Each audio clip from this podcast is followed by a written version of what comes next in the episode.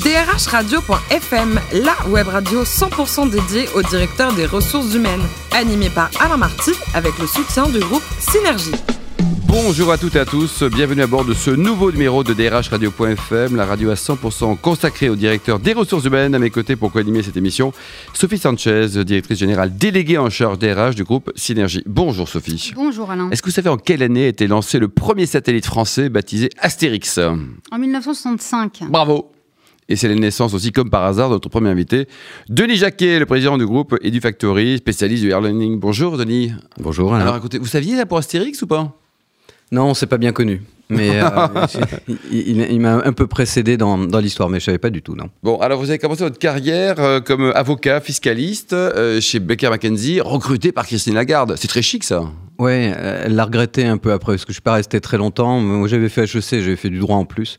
Mais il se trouve qu'il y avait une majeure juridique et fiscale, et comme tous les garçons, je sais pas, à 22 ans, c'est pas ce qu'on doit faire. Donc, Ouais. du coup, j'ai pris le premier truc qui se présentait, je trouvais ça sympa.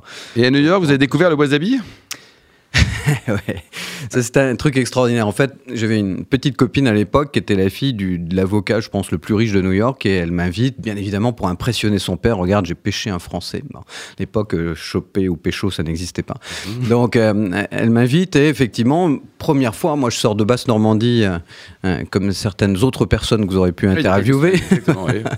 Et euh, si vous voulez, un restaurant japonais en 90, euh, Kezako, pour un bas normand, et en plus à New York, et donc je veux faire impression. Et moi qui suis très gourmand, je vois un truc que je prends pour un truc sucré. C'est une magnifique boule Donc vous en avez toute pris verte, plein. Et je la prends d'un seul coup. Et là, effectivement, j'ai compris la vraie définition de ce qu'était Na- Nagasaki et Hiroshima. 1994, vous passez du statut d'avocat à celui de businessman. Qu'est-ce qui a fait la transition? En fait, euh, j'ai commencé, alors après j'ai fait Linklaters, après j'ai fait Francis Lefebvre. J'ai fait un an chez chaque, parce que je pensais que c'était les cabinets qui n'étaient pas bons, en fait, c'était moi. Donc, euh, mais il m'a fallu trois ans pour m'en apercevoir. Et la troisième année, je m'endormais régulièrement après le repas du midi. Donc je me suis dit que manifestement, je n'étais pas fait pour ça. Donc je suis passé euh, dans l'immobilier entreprise, que j'ai trouvé très rigolo pendant une année, chez Bourdet à l'époque. Et puis au bout d'un an, je me suis dit que je serais mieux chez moi. Et donc j'ai Et en monté ma 2000, vous avez boîte. repris une boîte vous avez euh, EduFactory existé ou vous l'avez créé Denis On l'a créé. J'avais repris en 97 le numéro 1 à l'époque, euh, un peu moribond de la formation par correspondance, qui s'appelait, qui s'appelle toujours Educatel, l'école universelle, c'est une vieille marque de la Mhm. formation par correspondance française, et euh, que j'ai restructuré, revendu, et là, j'ai monté EduFactory. Donc vous sentiez que le digital allait révolutionner beaucoup de choses, notamment la formation. Alors j'ai pas j'ai pas eu un vrai flair dans le sens pour quelqu'un qui est né à flair c'est assez amusant mais le- là où je me suis vraiment planté c'est que j'ai j'ai lu et cru les études de Gartner qui disaient qu'on allait devenir milliardaire en 48 heures grâce Ah, au très bien. e-learning. Voilà. Ouais. Et huit ans après, il y avait toujours pas de marché en France. Donc finalement, j'ai senti, mais avec beaucoup trop d'avance. Ouais. Vous avez créé également Parrainer la croissance. C'est quoi ce mouvement? Ouais, alors ça, c'était en rentrant en France, parce que j'ai quand même fait une étape de près de 10 ans euh, à l'étranger pour aller développer. euh, bah, j'ai vécu 5 ans au Maroc. C'était la période où j'allais mourir avec le e-learning, donc j'ai été me réfugier là où je trouvais un pays moins cher et accueillant, ensoleillé. J'ai profité pour un divorcé, enfin pour faire tout le ménage. La vie, quoi. À Faire, la vie normale d'un entrepreneur. Il y a un, certain nombre de cases à cocher. Le divorce en fait partie, donc une fois qu'on l'a fait, on sait que c'est plus à faire. Enfin, en théorie, bon. Donc ça, c'était fait. Je suis resté au Maroc. Euh, J'étais parti pour un an, je suis resté 5. Après, je suis parti 5 ans aux États-Unis. Je suis rentré en France en 2010. Et là, bah, 10 ans sans plus voir personne, on connaît plus personne. Le réseau, Donc, toujours le réseau. J'ai créé un réseau, ce que j'avais fait déjà un peu à l'étranger. Et parrainé, qu'on a commencé à 15 amis euh, que j'avais gardés en France, et est devenu un réseau de 4000 entrepreneurs en 4 ans, 4 ans et demi. Et la mission, Denis, c'est quoi exactement? Quels sont les, les objectifs? À l'origine, la mission, c'était de dire comment se fait-il que les PME françaises n'aillent pas à l'international Parce qu'en en fait, en 10 ans, j'ai ouvert 8 pays, euh, 8 bureaux dans le monde entre lesquels j'ai vécu pendant 10 ans, et j'ai pas trouvé d'entrepreneurs français. Des expatriés, plein des entrepreneurs zéro. Et en rentrant en France, je me suis dit, mais pourquoi il n'y a pas de gens comme moi, en fait? Euh, C'est-à-dire des espèces d'anomalies de moins de 50 personnes qui se baladent à travers le monde alors qu'il y a plein de choses à faire. Et c'est là où j'ai découvert effectivement la grosse déficience. Donc, Parrainé s'est créé là-dessus. Aider la croissance des entrepreneurs vers l'international. Puis progressivement, on a migré vers d'autres tâches. On a été le premier incubateur pour les seniors, prenant les seniors des grands groupes et mettant les PME. On a fait les pigeons euh, quand Hollande est arrivé avec le mouvement des pigeons et cette espèce de révolte euh, des entrepreneurs. On a fait euh, l'accès à la commande publique qu'on avait signé avec Fleur Pellerin pour donner euh, 2% de la commande publique. Moi, j'en voulais 20, mais on a donné 2. C'est pas mal déjà. Ah, hein. C'était déjà un début bon, Oui. Pour euh, les entreprises françaises innovantes et puis on a continué euh, comme ça sur cette. Et en 2016, vous avez créé euh, l'Observatoire de l'ubérisation. Mmh. Ouais. En fait, on a compris de cet épisode des pigeons qu'il fallait laisser la France à tout le monde sauf aux politiques. Hein. Et donc, c'est une urgence absolue. C'est un, combat qu'on doit continuer à mener. Alors, il s'est amélioré un petit peu là ces derniers temps. Enfin, on sent qu'il y a une vision un peu plus claire, un peu plus compréhensive des choses, mais dire, quand on regardait la génération qu'on rencontrait, 98% d'entre eux n'avaient jamais travaillé, ça expliquait simplement le fait qu'ils ne nous comprennent pas, puisqu'ils ne savaient pas ce que c'était que travailler. Donc du coup, on s'est dit, on ne peut pas leur confier le digital, parce que là, ça révolutionne le monde, en bien ou en pire. Et donc du coup, ça demande une telle transformation, un tel changement de logiciel, que qui, voilà, qui débarquent un petit peu sur ce sujet, on ne peut pas les laisser faire. Donc du coup, on a fondé l'Observatoire. L'idée, c'était de dire qu'est-ce que change ce digital à, notre société? Et pas seulement dans les petites applis, la partie frontale qu'on voit tous et qu'on utilise nos, nos smartphones, qu'est-ce que fondamentalement ça change dans un monde qui est gouverné par les Américains et les Chinois? Et ça fonctionne bien? Ben, ça fonctionne bien parce que ça nous a obligés, pour moi qui suis un ancien sportif, à, utiliser des muscles que j'avais peu utilisés. La mémoire, la réflexion. Oui, la réflexion surtout. Moi, j'ai pas ouvert un bouquin pendant 15 ans parce que j'étais concentré sur mes boîtes. J'ai passé 5 ans à ne pas mourir sur la quatrième, ensuite à me développer à l'international. J'ai pas ouvert un bouquin, j'ai pas discuté avec un philosophe, un sociologue, un anthropologue, euh, avec des syndicalistes tout ce qu'on a fait depuis avec l'Observatoire en disant qu'en fait, on pouvait faire le monde à partir du moment où on l'ouvrait à des gens qui n'étaient pas d'accord avec nous. Donc, à la fois des philosophes, des sociologues, des anthropologues, des syndicalistes, des grands groupes, des PME, et qu'un monde, ça se bat, ça se voit à 360 et ça se compose à 360. Et donc, pas de pensée unique. Voilà, pas de, pas de pensée unique, surtout pas. Sophie Sanchez. Alors, ma première question porte sur l'impact du digital sur mhm. nos organisations qui sont euh, pyramidales et où on ne partage pas les, connaissances et le savoir de façon horizontale. C'est un véritable changement de culture que les, les entreprises entreprises vont devoir euh, opérer. Est-ce que vous les sentez euh, prêtes, les entreprises en France, à faire ce, pas? En fait, je crois qu'elles ont très rapidement confondu le fait de mettre des outils avec le fait de devenir digitaux. Le fait, euh, comme dans mon métier, le e-learning, c'est pas parce que vous mettez des outils que les gens deviennent digitaux. Hein. L'outil n'a jamais précédé l'homme. Hein. Donc l'homme s'empare de l'outil et doit avoir, ça doit être au service d'une vision, doit être au service d'un objectif. Bon. À partir du moment où on n'a pas d'objectif très clair, si ce n'est celui de rattraper celui qui court plus vite, c'est un petit peu limité comme stratégie. C'est-à-dire que faire des études aussi brillantes pour la plupart de ceux qui nous gouvernent, pour avoir comme stratégie l'idée de rattraper les champions du digital, est juste une non-stratégie. Donc à partir du moment où une non-stratégie, vous avez une non-organisation et des très mauvais choix.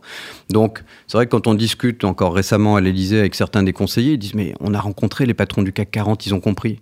Oui, ils ont compris intellectuellement, mais en quoi c'est traduit dans l'organisation, dans la culture, dans la façon de fonctionner, et ensuite dans les outils qui sont mis en place. Donc acheter des startups ou investir dans des outils, ça ne transforme pas une organisation. Donc le gros challenge, en fait, il est véritablement là, dans un pays, mais qui n'est pas le seul, la France, où on a principalement une classe d'hommes de plus de 58 ans qui viennent d'une filière majoritairement grandes écoles, voire euh, administration, et qui ne sont pas du tout équipés pour accompagner le changement. Alors, quel conseil donneriez-vous aux, DRH qui nous écoutent pour, pour préparer leurs managers à, ce, changement? Parce que demain, on aura plus besoin de managers qui favoriseront la collaboration que, que des contrôleurs. En fait, de façon, bon, alors, tous ceux qui me reçoivent dans les médias savent qu'en général, euh, j'ai une parole très libre. Et donc, euh, du coup, j'avais écrit un article il y a très peu sur le, DRH qui pouvait devenir soit le numéro un des entreprises, soit le fossoyeur euh, de l'humanité. Bon. Donc, en fait, ils sont devant un choix. Pour moi, ils doivent faire un putsch. C'est-à-dire que collectivement, ils doivent s'assembler et dire non, nous ne suivrons pas simplement le cours de bourse, les objectifs de fin de productivité qui n'arrivent plus dans le monde. Il n'y a plus de productivité, même dans les pays robotisés on va vraiment parler de vrai capital humain. C'est-à-dire au lieu du discours qui la plupart du temps n'a pas de réalité, on va en faire une vraie réalité. Et donc du coup pour ça, ça veut dire que le DRH peut devenir l'homme ou la femme la plus importante des entreprises. Mais c'est à lui de faire un choix. Collectivement, il faut qu'il se rassemble et qu'il dise, commence par dire non. C'est pas très positif, mais dire non. Non, l'homme va muter, ok, mais il va muter comment? Oui, 40% des emplois vont vraisemblablement disparaître. Comment je les accompagne?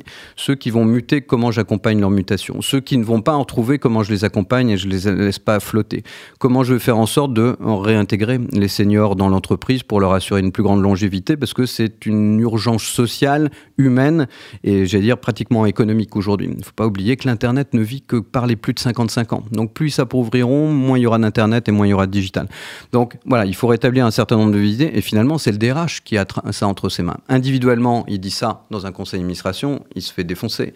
Si collectivement il commence à dire non, on va faire à notre manière et l'homme va devenir le centre de l'univers, y compris dans nos entreprises, là il peut reprendre un pouvoir colossal et il va remplacer le directeur financier dans l'organigramme et pouvoir, pouvoir prendre un pouvoir vraiment très fort. Donc moi, c'est ce que je souhaite pour les DRH, qui deviennent effectivement ceux qui vont accompagner cette mutation, qui ira aussi vers quelques sacrifices, mais en disant, mais si on sacrifie, on le sacrifie pourquoi hein?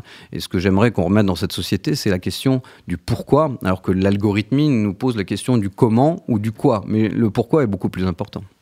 Alors les, DRH sont concernés aussi par le digital. Hein. On nous parle de hmm. robotisation, dématérialisation, d'open data, data, tous ces sujets dont on ne parle pas en, formation RH. Est-ce que vous n'avez pas l'impression que l'éducation n'a euh, pas forcément pris le train en marche? Alors l'éducation nationale, non. l'éducation professionnelle, relativement peu, mais en même temps, on ne peut pas en vouloir non plus, parce que c'est quand même une matière relativement récente. Alors, Bernard Stiegler, le, sociologue que vous connaissez, enfin chercheur, etc., me rappelait que lui, il a utilisé Internet à partir du début des années 80. Bon, parce que l'armée américaine l'avait sélectionné aux États-Unis pour l'utiliser. Mais néanmoins, ces phénomènes sont quand même relativement récents. Donc on ne peut pas en vouloir à toute la société de ne pas, de ne pas être prête. Ce, ce dont on pourrait lui en vouloir serait plutôt de ne pas mettre à nouveau la finalité avant les moyens. Hein, ce qu'on disait tout à l'heure, c'est pourquoi est-ce qu'on fait ça? Et effectivement, la question du comment va être une question de dire mais comment arriver à gérer une boîte de 160, 200, 360 000 personnes comme Sodexo par exemple, qui est une des plus grosses boîtes françaises, et de dire qu'il n'y aura pas un système pyramidal totalement libéré, totalement flat Bon, je pense qu'il y a des concepts un peu éthérés sur l'entreprise libérée, etc., qui me semblent faire vivre plus de consultants que de réalité économique. Mais néanmoins, je pense qu'à un moment donné, il va falloir qu'on réfléchisse comment fédérer des grappes tribales, c'est-à-dire que finalement l'homme a été codé pour vivre avec 50 personnes, donc comment réussir à faire des cellules tribales de 50 personnes au sein d'une entreprise, mais d'arriver à les faire fonctionner tout ensemble de façon coordonnée, y compris si ces grappes sont formées de salariés, comme de non-salariés. Parce que la vraie question qui est en train de se poser, c'est comment ces entreprises vont aussi intégrer des gens qui ne sont pas leurs propres salariés. Donc il y a la question de la disparition de certains emplois, il y a la question de la mutation des autres, il y a la question des organisations, et la question du fait de faire travailler des gens qui sont dans votre entreprise et des gens qui n'y sont pas totalement. Et donc ça, ça va poser des, des problématiques fortes et puis ceux qui sont dans votre entreprise comme salariés, mais qui n'y seront plus parce qu'ils télétravaillent. Mm. Bon, mm. donc voilà, vont se poser. Vous avez entendu, comme moi peut-être, que la, Paris allait être interdit aux voitures en 2030. Donc là, on va vraiment se poser la vraie question, euh, effectivement, du télétravail, euh, puisqu'il n'y a aucun moyen pour l'instant de, substitution. Donc euh, on veut que les gens ne voyagent plus, mais on leur donne aucun moyen complémentaire. Donc là, ça va poser un certain nombre d'autres questions. Oui. Alors, on, parle de digitalisation et, de ses impacts, mais nous, les DRH en France, on doit négocier euh, le droit euh, à, la déconnexion, puisque la réforme Macron n'a pas supprimé euh, ce qui avait été mis en place par, par El Khomri. C'est bien français, c'est tendance à légiférer dès lors qu'il y a le moindre espace de liberté dans les entreprises? En fait, moi j'appelle ça la politique du journal de 20 heures. C'est-à-dire qu'en fait, on a pris l'habitude de décider de mesures, soit pour un cas minoritaire qui tout à coup devient euh, la loi pour la majorité. C'est-à-dire, il y a eu un accident, il y a eu un problème. Allez, ça y on légifère pour tout le monde. Il y a eu un cas. Ah non, ça concernait tout le monde. Bon. Et la deuxième chose, effectivement, c'est cet acharnement de 577 députés à vouloir absolument rentrer à la postérité et mettre leur nom sur une loi. Ça. Bon. Donc, tant qu'on n'aura pas réduit de moitié de l'Assemblée nationale, on aura toujours cette inflation absolument euh, presque euh, délirante de la législation donc le droit de la déconnexion, de quoi parle-t-on? Il faudrait déjà que les gens soient capables euh, de s'autogérer eux-mêmes sur la connexion. Ils se connectent aussi pour des, choses tellement futiles aux gens. Je vous rappelle quand même qu'à Honolulu, ils ont interdit il y a 15 jours la connexion sur les trottoirs des rues. Pourquoi? Parce qu'il y a plus d'accidents maintenant entre deux personnes qui se rentrent dedans en train de texter quelque chose ou de jouer que sur la, rue. Ah, les lampadaires, les lampadaires. Hein. Donc, euh, je pense qu'à un moment donné, malheureusement, on est dans un siècle d'immédiateté, de volonté de répondre à tous les stimuli de façon stupide, et on est incapable de s'autogérer nous-mêmes. Donc, est-ce que c'est pour une raison professionnelle ou pas? Au bout d'un moment, on fait un jeu, on fait un message, on répond à un mail. C'est très difficile de, de légiférer là-dessus, à moins de dire je coupe l'accès au serveur et il bosse plus le soir. C'est un autre style de pays, quoi. Je sais pas. Ouais. Pour terminer, Denis, qu'est-ce qui va se passer à Monaco l'année prochaine? En fait, eh ben, on, va continuer. L'idée, c'est de dire, euh, moi, j'aimerais bien réussir à réunir au niveau mondial tous ceux qui sont en train de diriger le monde, c'est-à-dire les Américains et les Chinois, et de mettre au milieu l'Europe et l'Afrique. Et de voir comment, ensemble, on pourrait décider de quelles sont les valeurs, quelle est l'éthique, quel est l'objectif euh, réel de cette évolution digitale, en accentuant l'idée qu'un changement n'est pas un progrès. Donc, c'est-à-dire que le fait que les choses deviennent digitales, est-ce que c'est toujours un progrès? J'en suis pas certain. Le fait qu'on soit cantonné euh, dans le présent au lieu de se poser la question du futur et de, de la capitalisation du passé, pas pour moi un grand progrès. Le fait que le monde soit devenu un espèce de voyage immobile et pas un progrès. Bon, donc, euh, du coup, c'est de questionner le digital en disant il y a sûrement des choses fantastiques hein, pour un, quelqu'un, un parent qui a des enfants hémiplégiques, euh, de le savoir dans un exosquelette et de savoir qui va remarcher, c'est juste exceptionnel. De savoir, mais après, où est la frontière entre je répare et je dessine mmh. euh, Quelles sont les valeurs qu'on véhicule autour de ça? Est-ce que l'homme est un animal sacré ou pas? Enfin, il y a des choses vraiment à se poser, de savoir ce qu'on veut faire aussi de la place de l'homme dans le travail. Puisque là, la, grande excitation, c'est de remplacer l'homme par de l'automatisme. Bon, moi, je veux bien hein, que Google dise d'un côté, vous allez vivre jusqu'à 120 ans, mais au chômage. Ça risque d'être un peu long hein, pour ceux qui vont le subir. Donc, du coup, L'idée, c'est de réunir tout le monde à Monaco, et d'essayer de se mettre d'accord pendant deux jours avec du Elon Musk, avec du Bill Gates, avec du Jack Ma qui seront là, avec des Christine Lagarde, avec des Yuval Harari qui ont écrit Sapiens, ce que j'ai eu cet été.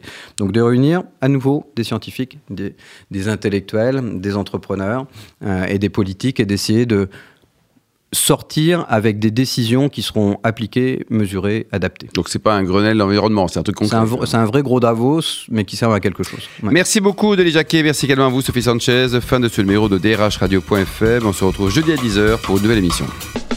DRH Radio.fm vous a été présenté par Alain Marty avec le soutien du groupe Synergie.